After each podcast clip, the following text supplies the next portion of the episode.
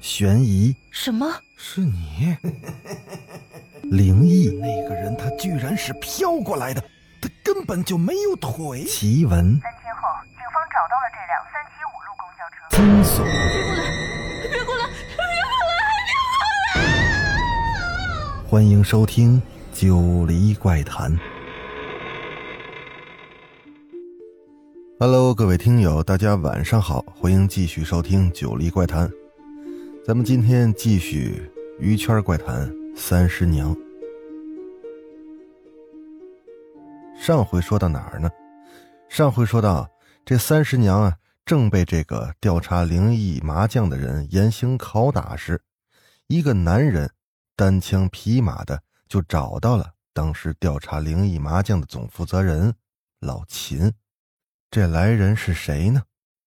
正是咱们之前讲到过的。阿抛说：“这阿抛啊，在一次录节目时候，就对这三师娘一见钟情了。可当时啊，三师娘已经有了男朋友阿七了，所以啊，这阿抛啊，就只能是默默的守护在她身边。后来呢，这阿婆得知啊，三师娘因为男友阿七去世，十分的痛苦，这阿婆啊，就以朋友的身份陪她度过了这段。”痛苦的日子。等到这三师娘走出了这段阴霾之后，他们俩日久生情啊，也走在了一起了。有一天，这阿抛去接三师娘约会，可是呢，到了三师娘家之后，他发现三师娘家的家门紧锁，没人知道她的下落。这三师娘就这么失踪了。这阿婆当时很着急，他在连续找了三十娘好几天无果之后，就打算用他祖传的秘术来找这三十娘的下落。前面咱们说过，这阿婆的家族一直都是从事帮人看风水的工作。后来阿婆为什么当主持人了呢？就是因为他爷爷那时候留下的祖训，不允许他们再从事这个行业。但阿婆当时情急之下，也没管这么多。他家里啊有一个祖传的八卦盘，能寻人测吉凶。这阿婆啊到处都找不到三师娘，于是呢，他就想通过这个八卦盘来找到三师娘的下落。这阿婆拿了三师娘曾经穿过的戏服，再通过这八卦盘的指引，他就找到。关押三师娘的地方了，在哪儿呢？在一个深山的别墅里。当时这阿婆就觉得很奇怪，三师娘为什么会在深山里呢？这难道是被人给绑架了？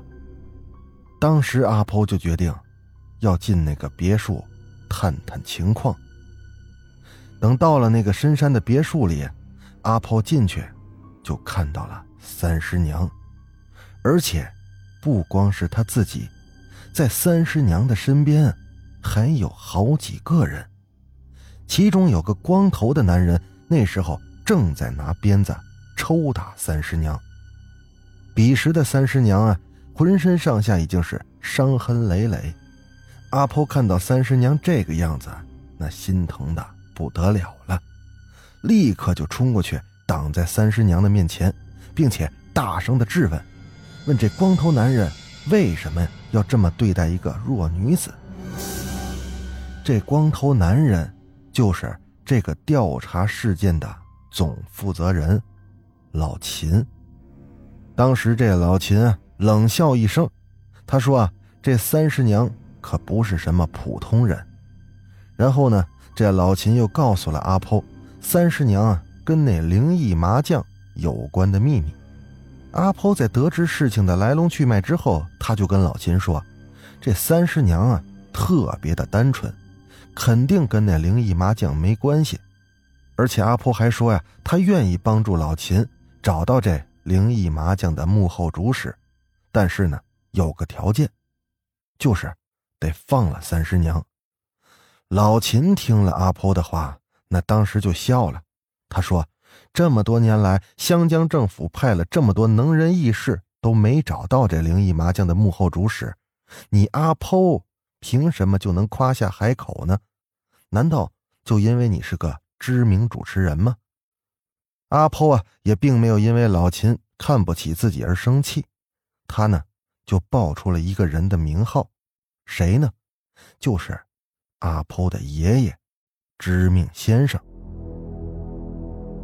并且请求老秦给他三天时间，如果呢这三天时间里阿剖没抓到这灵异麻将的幕后主使，那么他就任凭老秦处置。老秦在听说啊这知命先生就是阿剖的爷爷，这时他思考了一会儿，然后就点头答应了。老秦跟阿剖说啊，这三天时间里，他们不会对这三师娘继续用刑了，也会主动的配合阿剖去抓他们。这些都是看在知命先生的面子上。